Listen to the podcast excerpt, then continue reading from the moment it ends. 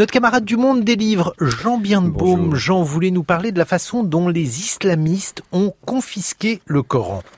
Le 7 janvier 2015, vous vous en souvenez, les, les frères Kouachi exécutent un à un les journalistes de Charlie Hebdo. Mais ils laissent la vie sauve à Sigolène Vincent, chroniqueuse judiciaire de l'hebdomadaire satirique.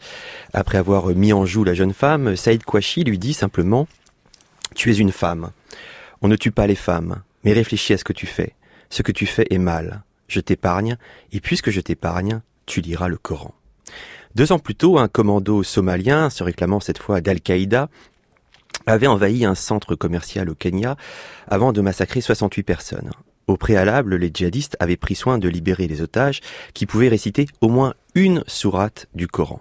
Aux femmes qui n'en étaient pas capables et qu'ils avaient néanmoins épargnées parce qu'elles étaient justement des femmes, les djihadistes avaient donné ce conseil déjà lisez le Coran, apprenez, lisez le Coran.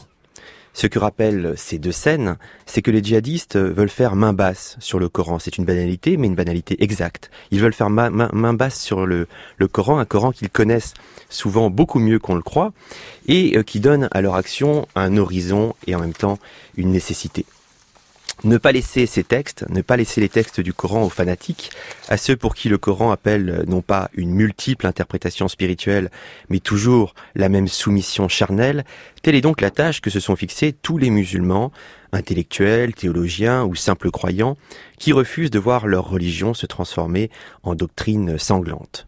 Nous avons besoin de faire librement des recherches dans notre héritage religieux. C'est la condition première du renouveau. Nous devons lever l'embargo sur la pensée libre, lançait ainsi le théologien égyptien Nasr Hamid Zaid, l'un de ces nouveaux penseurs de l'islam auquel Rachid Benzine, l'islamologue Rachid Benzine, a consacré un beau livre naguère. Par-delà leurs euh, multiples différences, ces penseurs souhaitent tous remettre l'héritage coranique dans son contexte historique et même, pourquoi pas, l'éclairer par des méthodes critiques.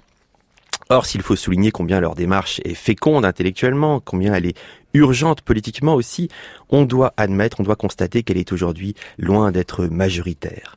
Dans une tribune publiée par Libération au lendemain de l'attentat contre Charlie Hebdo, justement, le même Rachid Benzine n'hésitait pas à écrire, je le cite, Beaucoup de musulmans s'écrient Tout cela n'est pas l'islam. Et, Rachid Benzine qui continue, ce n'est certes pas leur conception de l'islam, la manière dont ils vivent celui-ci dans l'intimité de leur cœur et en famille, mais c'est néanmoins l'islam obscurantiste enseigné dans toutes ces dernières années, toutes ces dernières décennies, dans la plupart des lieux de diffusion de la doctrine, de la culture, de la piété. À peine ai-je cité ces mots de Rachid Benzine que je me pose la question.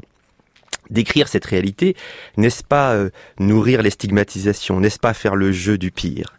Et à peine ai-je posé cette question que je me souviens d'une conversation avec un père dominicain, le père Nicolas Jancet, qui a joué un très grand rôle dans l'histoire des éditions du Cerf, et qui avait résumé les choses d'une formule à mes yeux décisive, qui trace la corde raide sur laquelle il faut essayer de nous tenir. Je le cite donc, Nicolas Janced, sur ce genre de sujet, disait-il, soit on dit les choses et on risque de faire le jeu de l'extrême droite, soit on ne dit rien et on n'est pas honnête. Merci Jean Bienbaume.